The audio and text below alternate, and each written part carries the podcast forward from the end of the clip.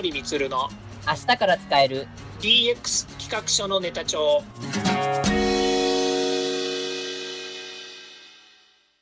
こんにちはサートプロの近森光ですこんにちは。アシスタントの堀内隆です。この番組は IoT、AI の教育事業の専門家、近森光が DX、デジタルトランスフォーメーションについて実際の事例を交えながら DX とは何か、DX でどんな未来ができるかをご紹介いたします。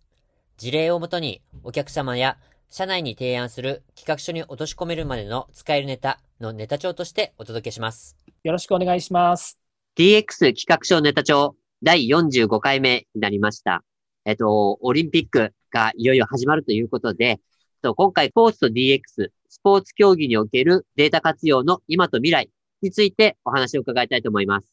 はいよろしくお願いいたしますはい。まあ、いよいよ東京オリンピック、まあ、いろいろ、あのー知ったもんだはありますけど、あの、なんとか始まる状況ではありますが、じゃあ今回は、これまでの、まあ、ビジネスとその DX の視点からちょっと少し視点を変えまして、スポーツとこの DX について、今回はちょっと2回にわたってお話を伺いたいと思います。はいよろしくお願いします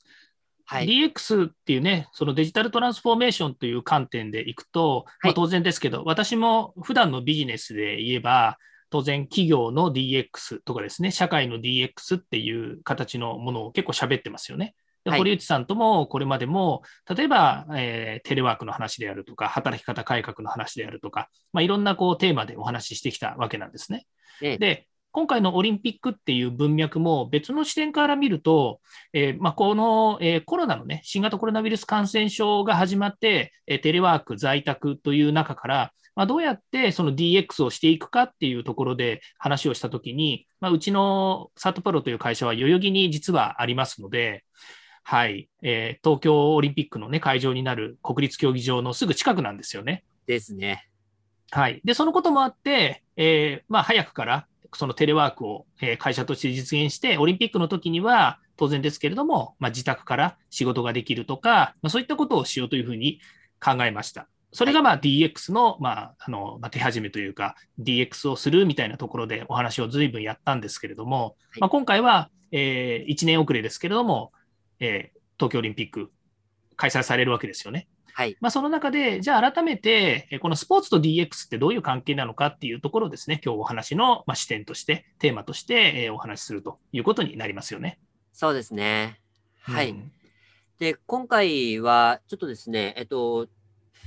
これ去年ですかね、去年ちょっと公開された、あの、この NTT コミュニケーションズさんの主催で、あの、このグロースセミナーという、えっと、タイトルで、ちょっと動画公開されていたお話をちょっと元に、今回は、まあ、こ、えーこちらからもその紹介を兼ねつつ、ちょっといろいろお話を伺いたいと思います。はい。あの、NTT の林さん、ね、結構このデジタルとか IT の世界では非常に有名なエヴァンジェリストの方なので、はい。まあ、この人がね、あの、十、もう何年でしたっけ？十何年か、毎日ブログ書いてるんですよね。えええーとてもあのこの NTT の NTT データの中でその、えーもうデジタルというかですね、まあ、IT、デジタル、こういったところでの、えーお話しさせたらですね、やっぱりもうピカイチの方なんですよね。はあ、もうこの業界では有名人な方なので、すごはいく、まああのえーまあ、エヴァンジェリストというね、今、肩書きを持ってますけども、本当リスペクトあの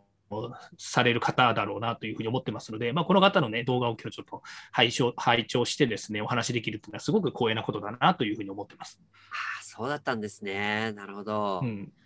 はい。で、実際、こその動画で、その出演されてた中で、その、えっと、すでにもうこのスポーツの、まあ、いわゆる競技とかにまつわる、えっと、データの活用とか、データを収集したりとか、活用したりしている企業さんが、まあ、出演されていて、ちょっと紹介もされていました。で、そのちょっと紹介された中、紹介し、えっと、2社ですね、紹介しますと、あの、ハドルさんというあの会社では、もうすでにこうスポーツでの映像を使ったデータ活用もされていまして、まずこの撮影自体をこう自動化して、そのスポその競技中、それから練習中のその選手の動きやパフォーマンスをまず自動で撮影するっていうところと、では撮影したものに対して、えっと、データを作って、そのデータを分析するっていうところ。そして、それを分析したものをさらにこうデータベース化をしていくっていうところが、すでにもう自動化して、こう動かい、動いてるっていう話もちょっと、あの、紹介されていました。で、もう一つは、このクライムファクトリーさんですね。MTI という会社さんのサービスなんですけど、えっ、と、二つほどアプリが紹介されてまして、まあ一つはアトレータと呼ばれる、まあいわゆる部活でのノートを電子化したようなものでして、各、えっと、プレイヤーといいますか、所属する部員の、まあ、体調や、それから怪我がないかとかどうかの管理を、もうアプリで一括共有して、すぐにその指導者に、あの、一目で分かるようにするっていうところを共有できるっていうところと、あとはこのクライム TR ジム、えー、あ、クライム TR ですね。えージムや整骨院など、この運動療法などをしていく、その生態とかそういったところの方向けに、そのいわゆるクライアントの管理ですね。そのお客様、そうまあ、患者さんって言いますか、あのーの、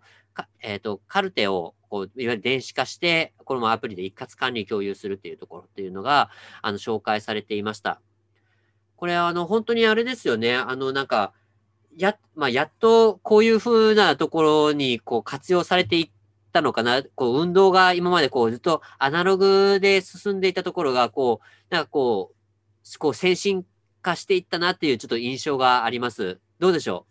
う？はい、そうですね。あの、やっとこういう状態になったなという一つの、こう、お話のですね、こう、スタート地点どっかなっていうふうに思うんですけども、うええ。それは、あの、こういうことできるよねっていう、皆さんの気持ちがもう結構、その、まあ、DX の文脈とはちょっと違うかもしれないんですけど、うんえーデジタルでなんかできんじゃないのと思うところが結構共有化されてきてますよね。うーん。例えば今みたいに、その、えー映像を撮影して、まあ、それを分析してデータベースに残すとかですね。はいそれからあとは、えークラブ、部活とかのノートを、まあ、電子化するとかっていうことって、なんとなくデジタルで将来できんじゃないのって思ってたことが、だんだん実現化されてきてるっていうような、つまりデジタル、今で言うとこのね、IT 化とかっていうところの話とか、デジタルの話で言うと、うんえー今時こんなことはできるんじゃないかっていうものが、まあ、実現できてるっていうことなんですよね。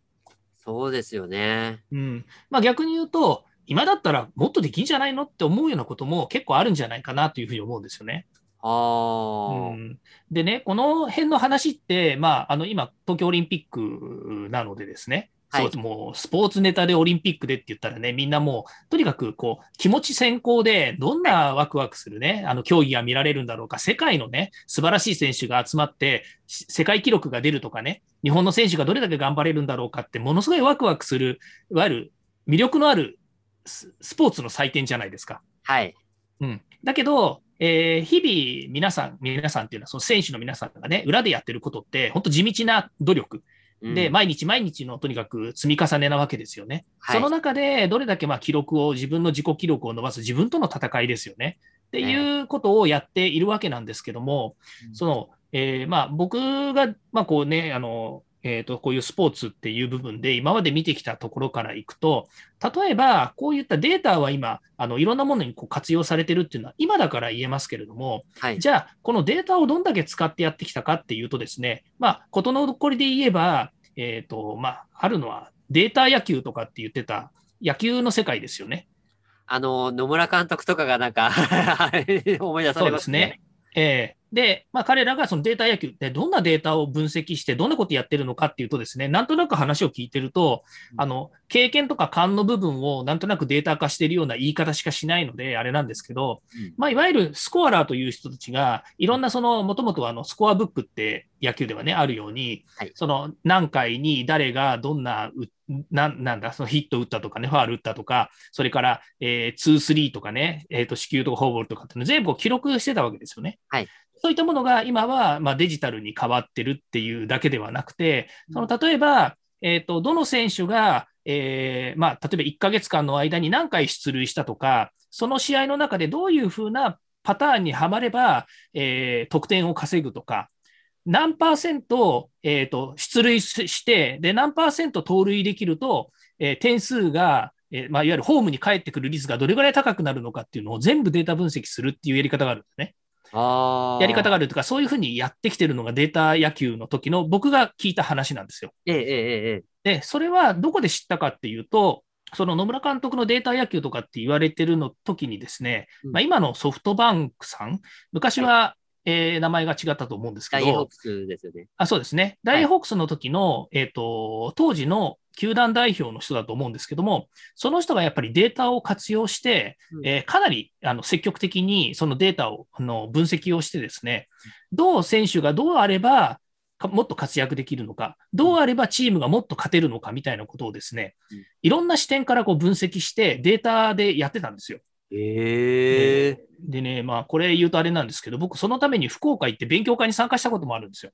あ、そうなんですか。ええまあ、当時のその球団代表のお話も聞けるということで行ったことがあるんですね。うんで、まあ、それはまあ昔の話なんですけども、うんで、もう一つが、あとバレーボール。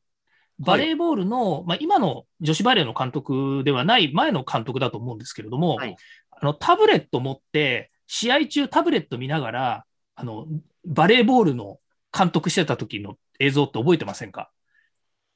ああ、なんか、うっすらちょっと僕も記憶にあるんですけど、そうなんです。あのね、結構バレーボールもそのデータバレーボールみたいな形にをやっていて、ええ。とにかくその映像で見るね、その、えっ、と、日本代表の試合の時に監督がそのタブレットを持って、そのタブレット見ながら、その選手変えたりとか、まあ、いろんなその、例えばその、あの相手チームの、えー選手の、例えばウィークポイントとかっていうのをそこで見てるのかもしれないんですけど、はい。サーバーを誰にするか、で、サーバーでどこに打ったらいいかとかっていうのを全部こう多分データ化してるんだと思うんですよね。ああ、まあ僕のこの稚拙なね、スポーツの考え方で言うと、多分そういうことをしてるんじゃないかなというふうに思って今言ってるんですけども、あまあそういうように、そのデータ何々みたいなものっていうのは、結構スポーツの中でも、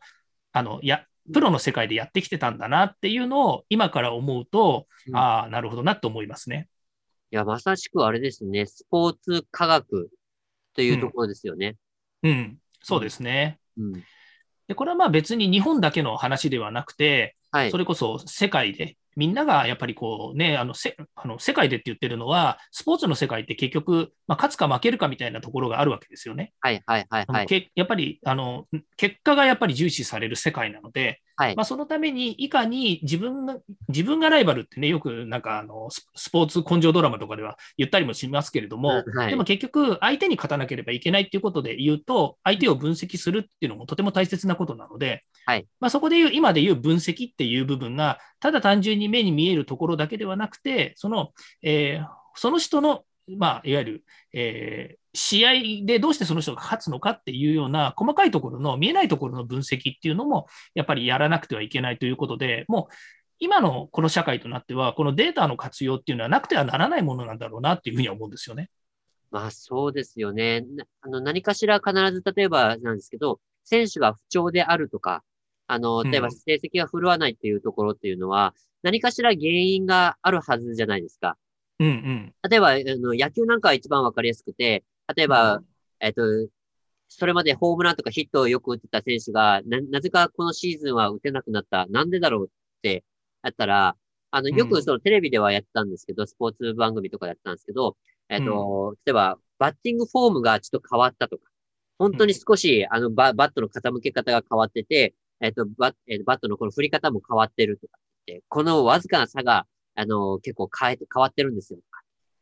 あの、ピッチャーであれば、フォームがちょっと崩れている傾向が強いので、えっ、と、今ちょっと不調ではないかとかっていうのがあって、まさしくうんその原因っていうのは何かしら必ず、あの、見えないとこ、自身のプレイヤーでは多分見えないと思うんですよ、そういうとこって。うん。うん。そういうところがちゃんとやっぱりあるっていうところっていうのを、やっぱ何かしらその、えっと、そのデーデータっていうところじゃないですけど、え、一つのなんかエビデンスになって分かるところっていうのが、やっぱりデータ化するとより顕著なのかなっていうところですよね。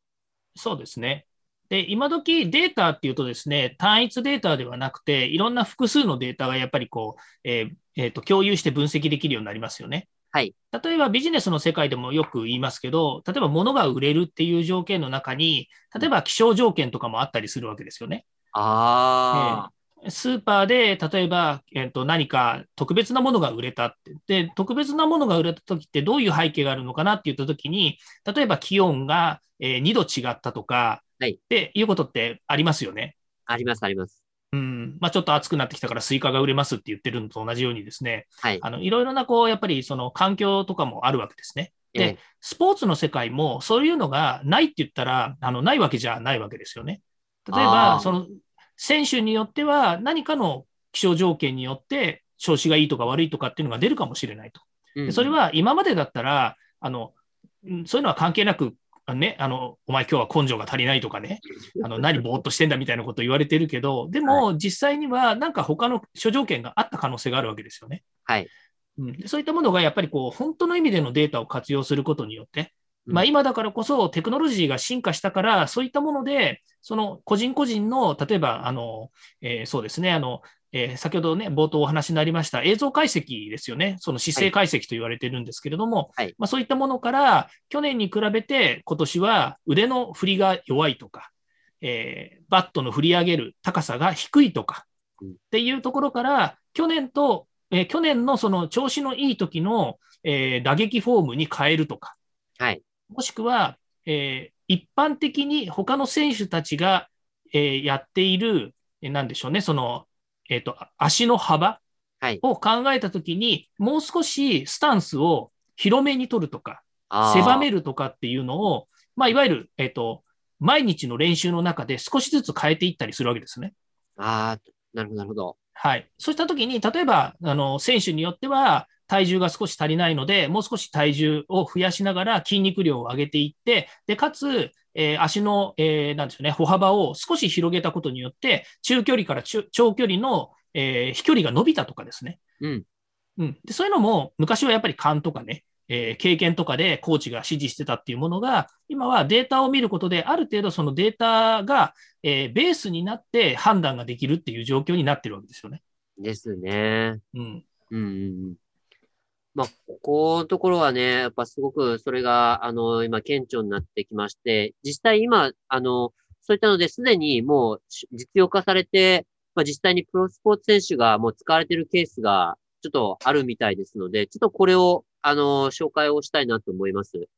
はい。えっ、と、まずはあれですね、あの、フィットネスミラーというのが、あの、ありまして、まあ、あの、ちょっと姿見みたいな、あの、形をしてるんですけど、まあ、実際に、この走例えばランニングすると、ランニングしているその、フォームとか、その、あの、動きとかがすべて自分でわかるようになって、それが適切な動きなのかっていうところもわかるようになるっていうところですよね。そうですね。まあ、一時期よく流行りましたけれども、その DVD がね、こう販売されて、で、テレビで DVD かけながら、それと同じように、えっ、と、運動すると、えーまあ、いわゆる、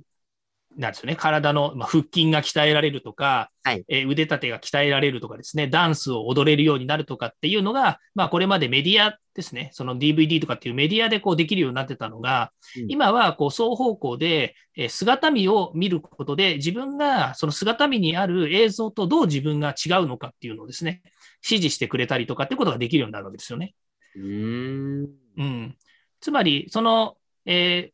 自分のお家にあるその姿見っていうもの？はい。普段は結局その鏡なんですよね。はいはいはいはいはい、はいえ。で、それに、えーそれの、まあ、その中にと言った方がいいのかもしれないですけど、姿見の裏側に、えー映像を映す装置っていうものが使われているとはい。いうことで、えー姿見がそのフィットネストレーナーの役割になって、その姿見の中に映像としてトレーナーが出てきて、それと一緒に合わせて運動することができるということなんですよね。うーん。これびっくりですよね。なんか今まで普通になんか、それこそ先ほどね、おっしゃったように、こう DVD を入れて、それと同じでこう真似したら、こうなんかできたような感じになってるっていうのが、もう本当はいに自分の姿を見ながら、あのーほその、そのまんまその再現をできる、できる限りの再現ができるっていうところがすごい大きいですよね。そうですね。で、えーまあ、その姿見にですね、えっと、カメラがついていますので、当然そのカメラが自分の動きを分析したりとかですね。で、これあの、えっ、と、まあ、いわゆるその、えっ、と、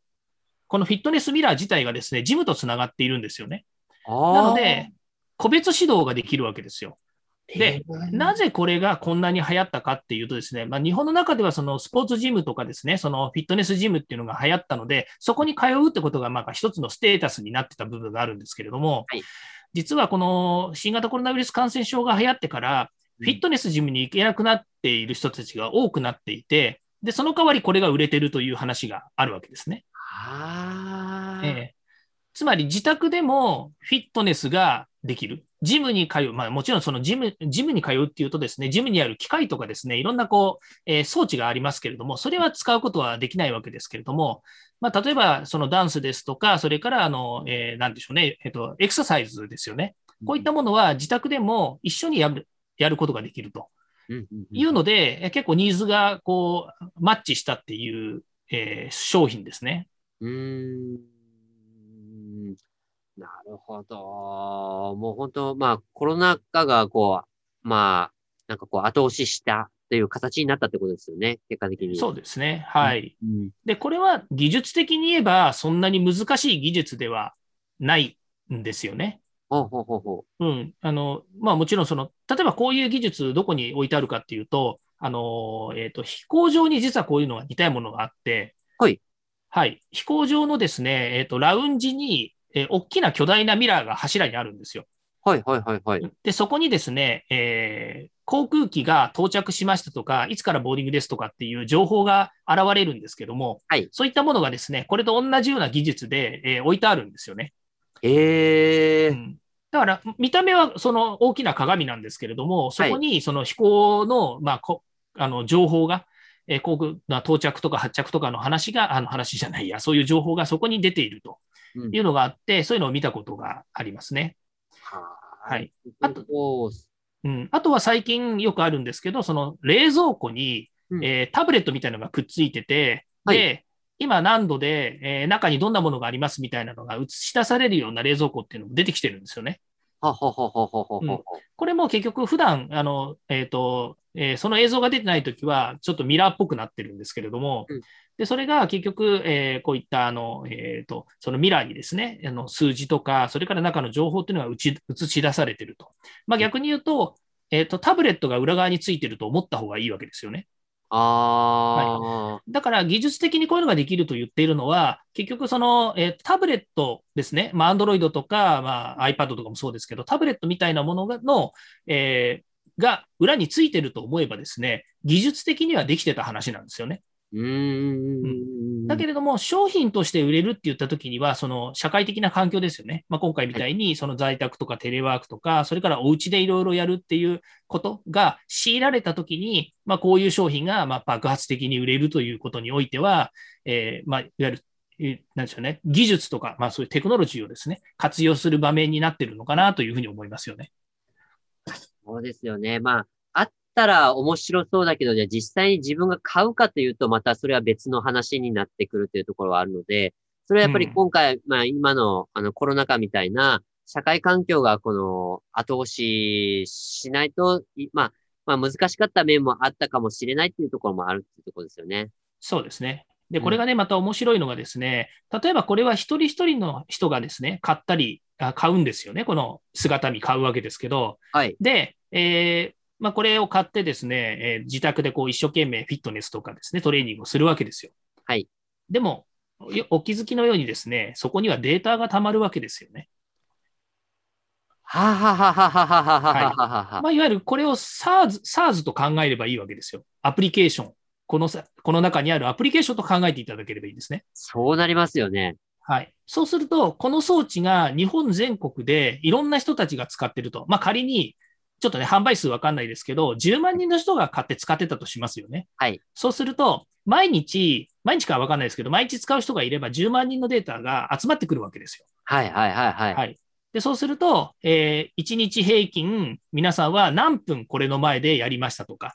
えー、どういうた、どういうタイプの人が、えー、1週間ぐらいサボりますとか、で、サボらせないためには、どういうことを、まあ、例えばスマートフォンとか個人に対してアラームをかけてあげると、毎日やるようになりますとかですね。まあ、そういう個人管理のために、社会的な、まあ、いわゆる使ってる人たちのデータから導き出すこともできるんですよね。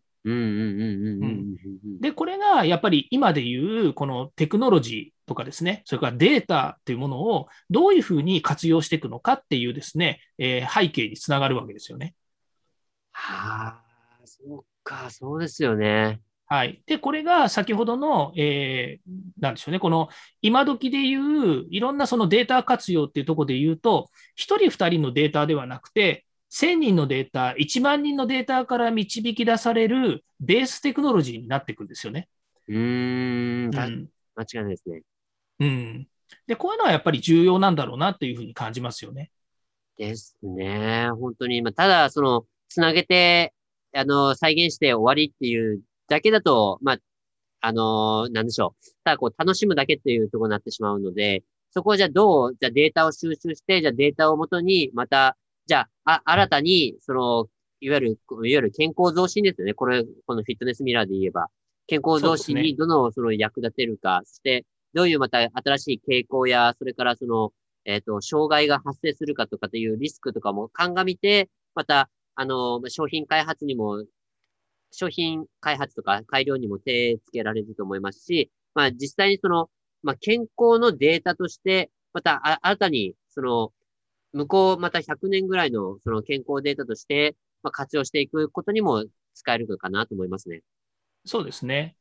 まあ、あのいわゆる DX のデジタルトランスフォーメーションっていうレベルで言うと、データをいかに利活用するのかっていうところの、えーまあ、戦略ですよね。はい。うん、そこがさ結局この、えーこの分野で勝とうと思う勝負の、まあ、やっぱり分かれ道になってきますよね。それが単純に、はい、あのフィットネスの製品を売るのではなくて、はいその製品を売った後、えーそれを使ってくれてる人たちに対して、新たな価値をどう提供してあげられるのかっていうことを、まあ、戦略的にこう、えー使っていく、そのためにはデータの利活用っていうのはとても大事なわけですよね。はいそれができてくると、よりいい商品にもなりますし、また販路の拡大にもなりますし、またそのデータやその商品を新たに DX をしていく一つの手段になると思うんですよね。うんうんうんうんうんうんそうですね。本当に、あの、そういったところがもう一気に加速していくっていうところになっていくと思いますので、ちょっと今後にちょっとこれ期待したいですね。そうですね。で、えーまあ、オリンピックの話に戻ると、今回のテーマは来週の本編に続きます。来週の本編のオンエアもお楽しみに。では、そろそろエンディングの時間になりました。今回お話ししたことが社内社外問わず企画提案のネタになれば嬉しいですね毎日更新、近森光の DX 企画書ネタ帳は、ヒマラヤをはじめ、Spotify、Google、Apple 各種ポッドキャストおよび Amazon Music で配信しております。チェックしておきたいという方は、ぜひいいねやフォローお願いいたします。また、もう少し詳しく聞きたいという方は、Facebook で近森光で検索、または東京都代々木にあります株式会社サートプロのホームページまでお問い合わせお願いいたします。よろしくお願いしますそれではまた来週。また来週